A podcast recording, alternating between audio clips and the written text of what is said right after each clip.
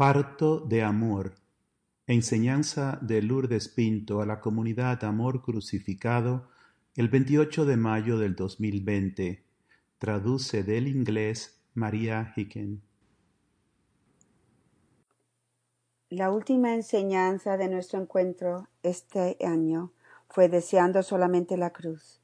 Y esta noche quisiera compartir con ustedes mi propia reflexión esta semana tuve el sentido de que quizás traería nuestro encuentro con la primera con el primer clavo de la crucifixión, no realmente a un fin, sino a abrir la puerta para entrar en el, en el segundo y tercer clavo de la crucifixión. Así que quisiera empezar con el Evangelio de Juan que leímos esta semana en meditación el capítulo 16, versículo 20 y 21. Estas notas que estoy compartiendo con ustedes, el Padre Llore se las enviará más adelante en inglés y en español para que las tengan. En el Evangelio de Juan, Jesús dice, les aseguro que ustedes van a llorar y se van a lamentar. El mundo, en cambio, se alegrará. Ustedes estarán tristes, pero esa tristeza se convertirá en gozo. La mujer, cuando va a dar a luz, siente angustia porque le llegó la hora. Pero cuando nace el niño, se olvida de su dolor por la alegría que siente al ver que ha venido un hombre al mundo. Mientras que yo reflexionaba en estas palabras del Señor, el Espíritu Santo, que es el Espíritu que nos lleva a recordar que es tan importante conforme vamos aprendiendo, de hecho me llevó a recordar lo que era dar a luz. Me llevó a meditar mis experiencias de dar a luz y mi reflexión esta noche es esa memoria como una analogía para desear cada vez más solo la cruz. Me doy cuenta que tenemos un deseo humano que es muy normal para la humanidad y eso es vivir en la tierra casi siempre como una vida agradable vivir en la tierra navegando constantemente, eh, buscando um, constantes consuelos. Em, esperamos que todo nos vaya bien la mayor parte del tiempo y eso de hecho es una de las más grandes mentiras de Satanás. Porque Jesucristo nos enseña lo opuesto.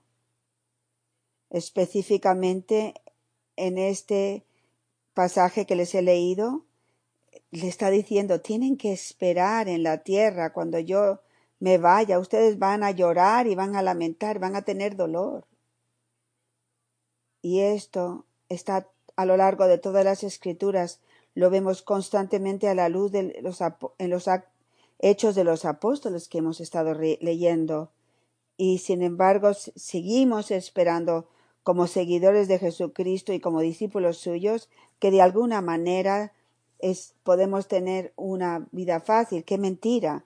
Y como madres y misioneros de la cruz, tenemos que poner este deseo y estas expectativas que son un completo engaño de Satanás y lo tenemos que poner a muerte. ¿Cuál es el deseo de Dios?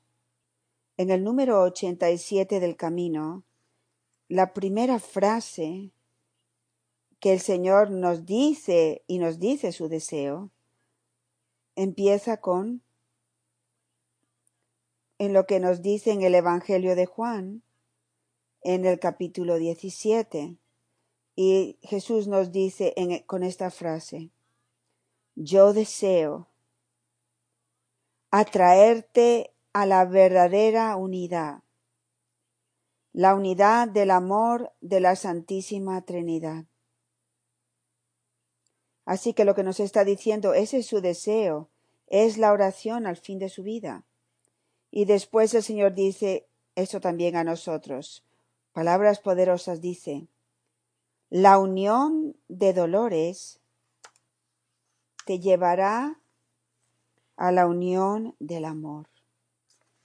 Y como madres y misioneros de la cruz, seguimos sin desear muchas veces estas pruebas, retos, dolores que nos traen estos dolores.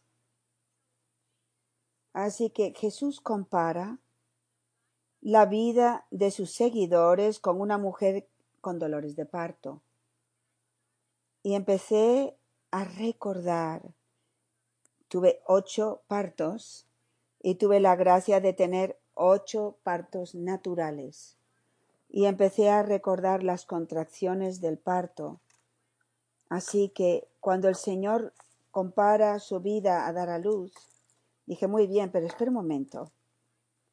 Yo podría recordar que cuando una mujer está de parto, esto para decirles a algunos que no han tenido hijos, te ponen un monitor si estás en el hospital y hay una máquina y la, la máquina te muestra las contracciones cuando van a venir.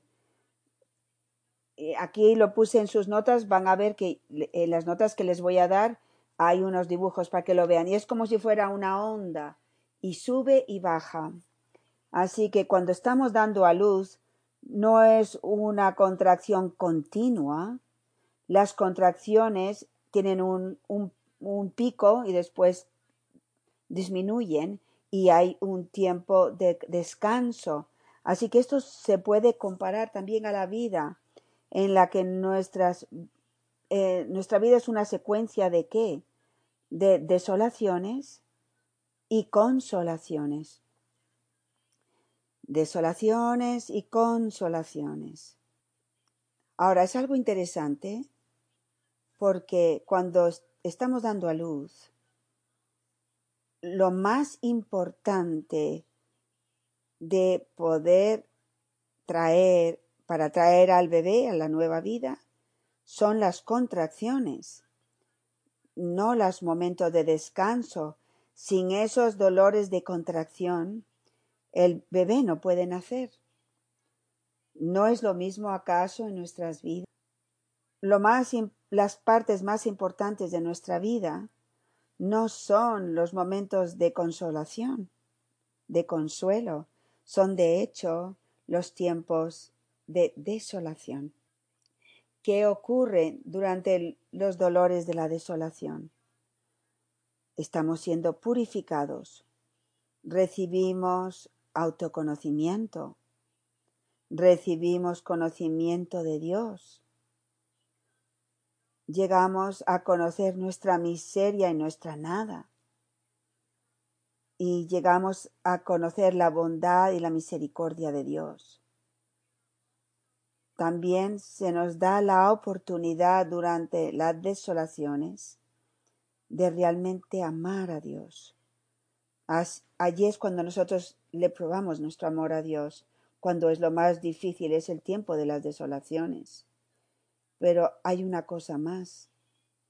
Es a través de nuestro dolor al dar a luz durante el parto que nosotros damos una nueva vida, traemos una nueva vida, la nueva vida en cada uno de nosotros para convertirnos en la nueva creación en imagen y semejanza de Dios, pero también para traer nueva vida en otras almas, solo por medio de, los dolores de parto. Nuestro Señor da palabras poderosas en nuestro camino, en la página 210, en lo que se refiere a las desolaciones. Dice esto. En tiempos de desolación, es cuando tu vida tiene mayor poder y fecundidad.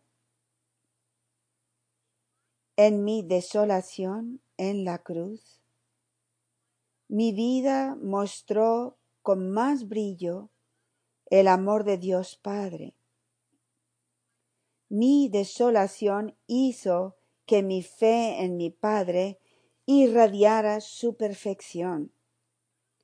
Por medio de mi desolación, di luz a mi iglesia y a todos sus sacramentos. El Señor nos empieza a mostrar cómo Él dio a luz a nosotros en desolación, en dolor. Sigue diciendo, por medio de mi desolación di a luz a todos mis hijos, mis sacerdotes. Por medio de mi desolación el Espíritu Santo amplió el corazón maternal de mi madre para abrazar a toda la humanidad. Es en tus tiempos de desolación que el Espíritu Santo y mi Madre desean unirte más íntimamente a mí. Es en tus tiempos de desolación que se te va, se te da la oportunidad y la gracia de sufrir conmigo. Es por medio de tu desolación que puedes llegar a conocer el dolor, el sufrimiento y el amor de mi corazón. Es a través de tu desolación unida a la mía que tu vida también tendrá la mayor fecundidad. Vamos a dar a luz a muchas, muchas almas, la vida de Cristo en almas.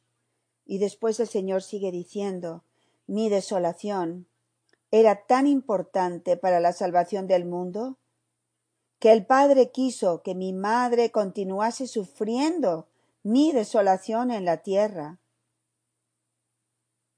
Con su sufrimiento de soledad, ella continuó mi desolación y produjo y sigue produciendo una lluvia de gracias para el mundo. Yo deseo que las almas que me aman vivan sus momentos de desolación unidas a mí y completamente abandonadas al Espíritu Santo. De esta manera, mi fuerza oculta adquirirá el poder de Dios para vencer a la oscuridad del mundo. Mi cruz no es mi cruz sin el poder de las desolaciones vividas con perfecta fe. Comunidad mía, mi corazón está encendido con el Espíritu Santo, sintiendo un tiempo intenso e importante para nosotros. No puedo ponerlo en palabras prácticamente, la importancia de este primer clavo de la crucifixión la importancia de la muerte a nuestras expectativas, la muerte a nuestros propios deseos personales, la importancia de la preparación de este nuevo Pentecostés, de suplicar, familia mía, para el fuego del Espíritu Santo para que nos consuma con el deseo de la cruz, con el deseo de sufrir no por el dolor, sino porque deseemos dar vida. Deseamos cooperar con Jesucristo, llevando a la vida los corazones muertos. Deseamos con todo nuestro corazón salvar almas que están en peligro de el infierno, mi familia. Eso es quienes somos. Hoy pedimos el séptimo día de nuestra novena del Espíritu Santo. Hay una frase que voy a compartir con ustedes. De nuevo Jesús a la, la Beata Conchita le dice, y dándole este mismo mensaje.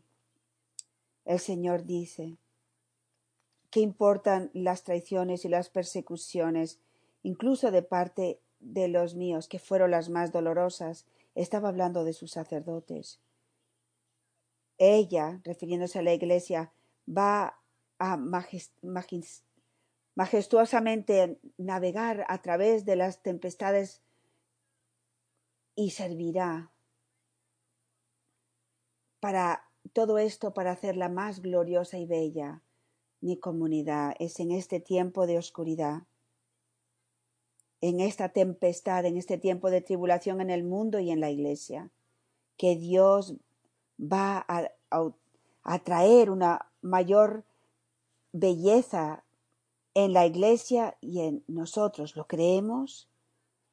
Vamos a volver al parto. En el parto no todas las contracciones tienen la misma intensidad y duración. Cada contracción es diferente. Algunas contracciones son muy intensas. Otras contracciones son menos intensas. Algunas contracciones son más largas y parece que no van a terminar nunca. Otras contracciones son más cortas. Eso también es similar en nuestra vida. A veces las tribulaciones, las pruebas llegan inesperadamente y duran muy poco tiempo y otras se quedan. Pero todas son necesarias para traer a la vida, traer a alguien a la vida. Otra analogía del parto. No todas las mujeres eh, tienen el mismo tipo de parto. Algunas mujeres entran en dolores de parto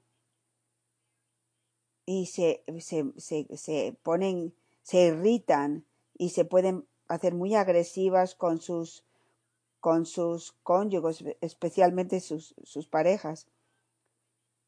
Hay otras que entran, están en, en mucho dolor, pero en mucha calma y tranquilidad. Permanecen tranquilas. Lo que hace realmente muchas veces la diferencia en, en qué forma las mujeres dan a luz es la preparación. El Espíritu Santo me hizo recordar las clases de la más que Pedro y yo participamos. Las clases de la más eran una preparación para vivir bien, los dolores.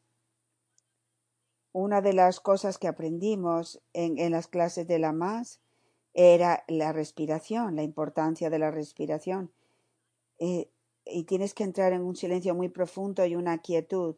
Pero otra cosa que también aprendimos, Pedro y yo, es la, la importancia de tener un punto focal. Y recuerdo, esto fue mucho antes de amor crucificado. El Señor ya estaba preparando mi corazón para la misión de amor crucificado. Treinta y cinco años atrás cuando tuve a mi primer hijo y todos los ocho después, mi punto focal fue la imagen de, de Jesús crucificado y Pedro me lo ponía en la pared enfrente de mi cama en el hospital. Y cada vez que venía el dolor, mi foco estaba en Jesús crucificado, uniendo mi dolor, el del dolor de dar a luz a ese hijo, a Jesús crucificado, por las almas, por mi familia. Así que el Señor ya me estaba preparando para el trabajo de amor crucificado. Qué hermoso es esto. También recuerdo a mi, a mi hermana, Elena. Estaba en casi, yo creo que estaba en todos mis partos, o por lo menos en casi todos ellos, y la recuerdo que ella era la fuerza oculta. Estaba en la esquina del cuarto del hospital, constantemente rezando el rosario, porque cuando estás en ese dolor, no puedes, eres incapaz de rezar el rosario, lo único que puedes hacer es enfocarte y entrar en el dolor. Pero teniendo a mi hermana verla a ella orando cada cuenta del rosario era una fortaleza, era una fuerza que me ayudaba a estar enfocada en Jesús crucificado. Les voy a leer un pequeño ejemplo de Jacinta y Lucía,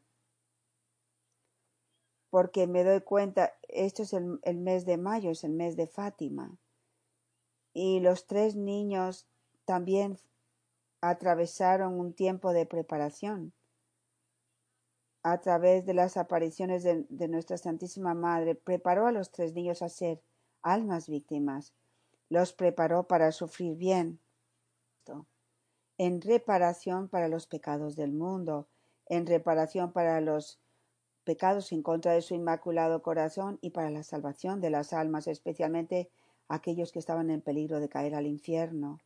Ella los preparó, les enseñó a orar y les enseñó a cómo sufrir. En este ejemplo que les voy a decir, Lucía está dando este ejemplo de su prima Jacinta. Jacinta se está muriendo de la fiebre española, de la gripe española, de una epidemia, de una epidemia. Francisco y Jacinta, los dos murieron de esto, y Lucía no la tuvo y no practicó la distancia. Ella iba a, los, a la habitación de sus dos primos y rozaba con ellos, y los ayudaba a sufrir bien y los animaba. Oh, qué lección para nosotros en el día. Dice lo siguiente, solo Lucía sabía el nivel del sufrimiento de, de Jacinta. Jacinta le dice, pero lo sufro todo por la conversión de los y por el Santo Padre. Me gusta tanto sufrir por el amor de Jesús y de María. Y, y ellos aman tanto a aquellos que sufren por la conversión de los pecados. Yo no quiero que le digas a nadie, ni siquiera a mi madre, porque no quiero, no quiero hacer que se sienta entristecida. A la edad de once años, Jacinta ya tenía el deseo de sufrir y lo esperaba nuestra Santísima Madre. Y ella abrazó esta como una verdadera víctima de amor. Ella estaba lista cuando empezaron los dolores. Estaba lista para dar a luz. Y wow, y, y cuánto ha dado ella luz en la... Por lo tanto, necesitamos, familia mía, de mirar nuestros deseos y nuestras expectativas, de esperar esto en nuestras vidas y, y estar listos cuando los dolores de parto nos lleguen. El Jesús, Jesús dijo en Juan 16, versículo 33, En el mundo tendrán que sufrir, pero tengan valor, yo he vencido al mundo. Él nunca dijo que íbamos a tener una vida fácil, querida familia. Tenemos que poner estas expectativas, las tenemos que poner a muerte. El entrenador, mi esposo, era el que me daba, era mi entrenador durante mis partos. No solo él era mi fortaleza, a través de eh, su ánimo y su amor y su ternura, su, su, sufrir conmigo, pero yo diría que lo más, el papel más importante que tenía era ayudarme a recordar, porque cuando el dolor llega, es tan fácil olvidarse. Así que su, su, su trabajo, que es muy importante, es mantenerme enfocada en Jesús crucificado, eh, ayudarme a recordar que cuando estamos en dolor, Satanás viene con las mentiras y dice, no lo puedo hacer, no puedo terminar, no puedo seguir adelante, no puedo hacer esto. Y, y, y Pedro decía, sí, sí puedes, sí, sí puedes, mira a Jesús crucificado, te está dando la gracia. Esto es muy similar a qué, comunidad mía, al acompañamiento espiritual.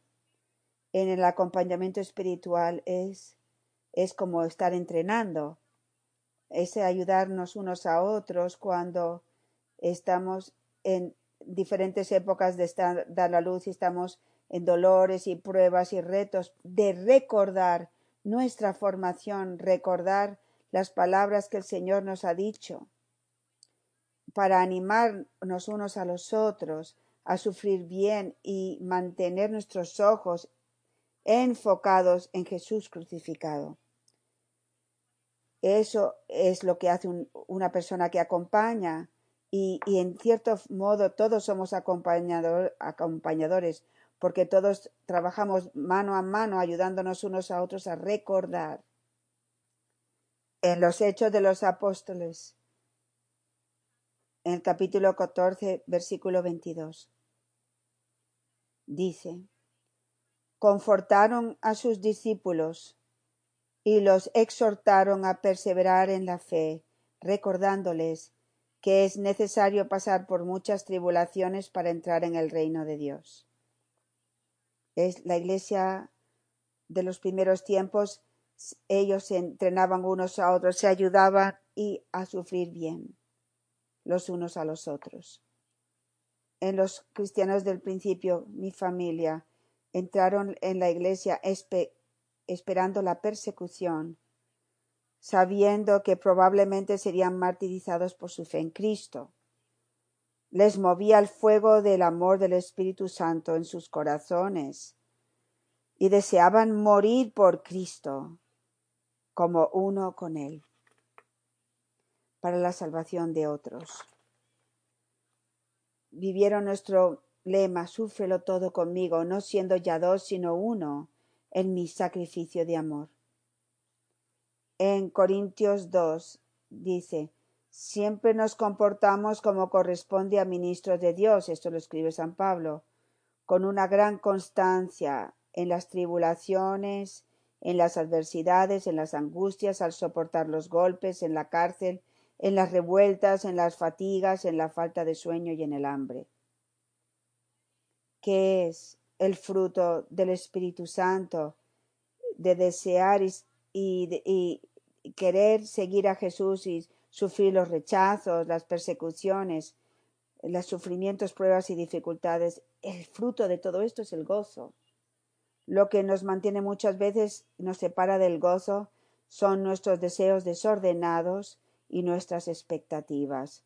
Si yo estoy esperando una vida fácil cuando las pruebas llegan, entonces no estoy lista. Y me quejo, murmuro. Pero si yo estoy esperando porque soy una seguidora de Jesucristo, yo voy a entrar en esos dolores de parto lista, especialmente con mi comunidad, y nosotros como un solo corazón, mi comunidad, vamos a sufrir con Cristo para la salvación de las almas. Quisiera terminar esta reflexión recordándoles eh, a uno de los últimos mensajes del 2019, del, eh, del, 3, del 14 de marzo. En las notas van a tener todo el mensaje, pero solamente voy a leer unas frases solo. El Señor nos dice, si mis palabras permanecen en sus corazones, van a perseverar a lo largo de las muchas pruebas que son, están predestinadas para ustedes sufrir por la gloria de Dios, para la gloria de Dios y la salvación de almas incontables. El Señor nos está diciendo, ah, hay sufrimientos, hay cruces que desde el principio de los tiempos se nos han dado. Sin embargo, tenemos el libre albedrío de recibirla o rechazarla. Y qué glorioso son los hombres y las mujeres que la reciben. El Señor sigue diciendo, deseo ver a cada uno de ustedes regocijándose, como San Pablo, siempre en buenos y malos momentos, porque han llegado a, a, a, creer que yo estoy con, con ustedes. Han venido a, han llegado a probar lo bueno que es el Señor. El gozo es el fruto de la confianza y por lo tanto mis, mis seguidores viven en la alabanza a Dios. Mis testigos serán conocidos en el, en el mundo por la luz de la alabanza y esto va a irradiar en sus corazones. Nosotros estamos siendo preparados rápidamente. Yo creía que los tres clavos de la persecución iban a tomar un largo tiempo. Pero lo que estoy viendo es que el Espíritu está poniendo, los está poniendo rápidamente en mi corazón. Ya en mi corazón está el Espíritu preparándome para, para empezar la segunda, el segundo clavo de la crucifixión. ¿Por qué? Porque estamos siendo preparados para la gran persecución. Estamos siendo preparados para la gran iluminación. Y, Dios quiere que estemos preparados. Tenemos una misión, mi querida familia. Muchos no están preparados. Muchas almas, el Señor nos ha dicho, van a irse al infierno o, o irán al infierno cuando llegue el tiempo de la iluminación. Voy a hablar más a lo largo de estas semanas sobre la iluminación, porque esto es parte de nuestra misión. Pero tenemos que vivir bien el primer clavo, sin entrar en este primer clavo de la crucifixión de nuestros deseos desordenados y expectativas. El segundo y el tercer clavo, especialmente la persecución y amar a nuestros, eh, a nuestros enemigos va a ser muy difícil. Así que, familia mía, céntrense, no permitan que ese tiempo de oscuridad los descentre. No tengan miedo, Dios está con nosotros. Este tiempo de oscuridad es necesario para la purificación del mundo y la purificación de la iglesia. Les amo a todos. Dios les bendiga.